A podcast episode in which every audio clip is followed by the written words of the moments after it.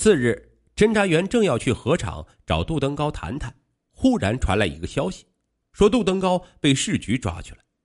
宋宝道往市局打电话询问是哪个部门抓的人，回话说是政保处，于是就请提篮桥分局领导出面跟政保处联系，要求向杜登高了解关于两起抢劫案的线索。获得许可后，怕夜长梦多，宋宝道立刻叫上两个刑警前往市局。杜登高的被捕跟王八妹无关，却跟帮会有关。他在抗战前参加了汉奸常玉清的黄道会。抗战初期，帮委七十六号还没有成立，日本宪兵队即指派黄道会对沪上抗日进步人士进行绑架暗杀。有人举报杜登高也是参与者之一。后来查明，其与此类犯罪无涉，从轻发落，收容教养三年。侦查员到市局对杜登高进行了询问，杜说最近几次外出都是受原来的帮会成员所托，为他们办事，而且都有人证，这样就基本排除了他的涉案嫌疑。六月六日，专案组开了半天会，指望找到新的侦查方向，却没有任何结果。午后，副组长贺德祥回了趟榆林分局，向领导报告这两天的工作情况。汇报完，正要告辞返回提篮桥分局，市局军管会一位领导来分局检查工作。这位领导是贺德祥的同乡，贺德祥入伍伊始曾给他当过通讯员。两人一见面，领导就让他多待一会儿，聊聊老家的情况以及贺德祥目前的工作。这一耽搁差不多就是一个小时。中间，专案组组长宋宝道曾来过电话找贺德祥。可当时贺德祥和军管会领导聊得正投机，分局领导便没有打断他们。贺德祥甚至根本不知道组长找过他。等贺德祥返回提篮桥分局专案组办公室，却是空无一人。他马上意识到十有八九又发生案件了，急忙去问刑侦队领导。果不其然，提篮桥区公平路上的蒂涅博旅馆发生持枪抢劫案，据称。作案者是三个长得稍有几分姿色的年轻女子。当时的公平路一带住着一些白俄，沙俄时期都是贵族和官员。十月革命后逃到中国，其中有一些来到上海自谋职业，时间长了有了后代，子承父业。公平路玉府里弄堂内有一家蒂涅伯旅馆，就是白俄侨民齐克从其曾当过沙皇军队上校的老爸手里。继承下来的旅馆不大，也就是七八个房间，很整洁，都是齐克的家人担任侍者，服务良好，收费也公道。用现在的说法就是性价比高，在沪东是小有名气，生意还不错。这天午后来了一男一女两个旅客，男的是个四十来岁的中年秃子，女的三十岁出头，烫发，皮肤白皙，长相俊俏，眉宇间。透着几分妖冶，两人要开钟点房，说好两个小时。按照公安局新颁布的规定，住旅店开房间，不管是整夜住宿还是临时性的钟点房，都必须出示相关证明。外地来沪出差的，公家单位凭单位证明，私企店铺则凭本公司店铺的盖章证明，个人凭证、工作证。没有职业或者无工作证者。需凭户口本或者当地派出所的证明。这项旨在稳定社会治安的规定，在具体执行中却被打了折扣。白天开钟点房四小时以下的，没有证件证明也没关系。旅馆业对此做出的解释是这样的：白天在旅馆待四小时，跟在公共浴室洗澡、茶馆品茗、饭馆用餐是一样的。这洗澡、喝茶、吃饭不必凭证件证明。那么开钟点房也是可以通融的。这对男女就是在没有出示证件证明的情况下入住蒂涅博旅馆的。这种事儿，老板齐克见得多了，知道必是一对野鸳鸯。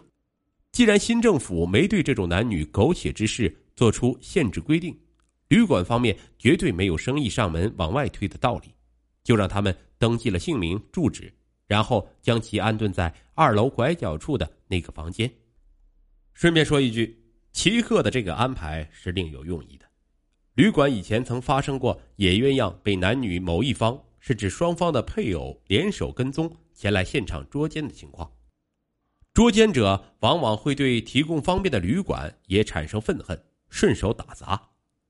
齐克在吃了亏之后，特地请来匠人师傅对旅馆进行了改造，在二楼拐角处另外设了一道门，直通阳台。阳台是跟邻居家合用的，有直接通往地面的楼梯。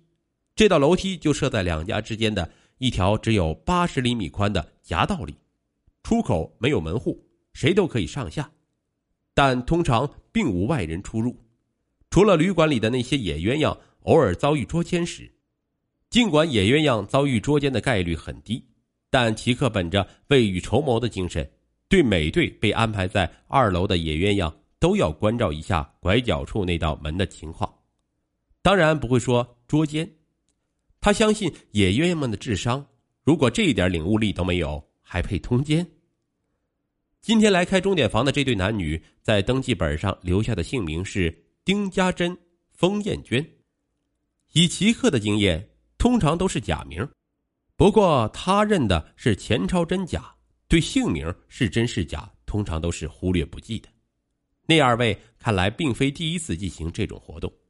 听了齐克的介绍，两人脸上露出不以为然的神情，仿佛是在提醒旅馆老板：“您这是多此一举了。”我们绝无被捉奸之余，齐克读懂了那层意思，及时告退。出事后，警方的调查表明，齐克的感觉是准确的。那二位男的配偶是个富家女，三年前因车祸摔伤了腰椎，就此卧床不起；女的则是寡妇暗娼。这种对象当然不必担心有人会棒打鸳鸯了。不过世事难料，意外也是经常有的。这对野鸳鸯碰上的就是绝大多数通奸者一生也不会碰上的意外。两个小时后，他们正准备离开，哪知一开门，外面走廊里却一字排开站着三个女子，还是那个大家想必已经熟悉的阵容。为首的那个手持左轮手枪，另外两个端着勃朗宁，三支枪口冷冰冰的对着野鸳鸯，语气也是冷若冰霜。不许动，举手，转身，靠墙站着。在人枪口下，不敢不从命啊！野鸳鸯纵有千般不愿，也不得不照办。三个女道站在两人的背后，先命令封艳娟退后两步，蹲下，摘下所有的首饰，黄金项链、戒指、耳环，连同钱包一并交出，然后用枪逼着她从丁家珍身上取下金表、金笔。戒指以及钱包，女道在丁的钱包里发现空白支票一张，提货单一张，遂逼他在支票上写下提取现钞三千万元，对那张提货单却是不屑一顾，看也没看就放回了钱包，仍还给他，还说看他老实听命，那只原本已经没收但因开支票又还给他的关乐明金笔就算了，让他自己好好保存着，留作纪念。然后，女道拿出准备好的绳子，命封艳娟绑住丁家珍的手足，又动手把封艳娟给绑住，将两人捆作一团，撕了两方被单堵住嘴巴。